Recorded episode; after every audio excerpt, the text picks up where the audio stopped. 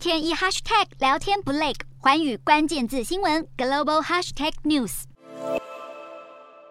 美国参议院在二十六号投票通过精简版晶片法案的关键程序投票，最快在二十七号交付全院投票，再由众议院表决。本案最快可能在这个周末前通过，赶在八月休会之前交给总统拜登签署生效。精简版晶片法案将拨款五百二十亿美元来补贴半导体产业，十五亿美元投入公共无线供应链创新，五亿美元用在国际安全通讯计划，两亿美元用于员工训练等等。法案也严拟为业者和设备制造厂提供百分之二十五的投资租税减免。民主党籍的参议院领袖舒默大力支持，他和总统拜登都一再敦促国会要尽快通过这项法案。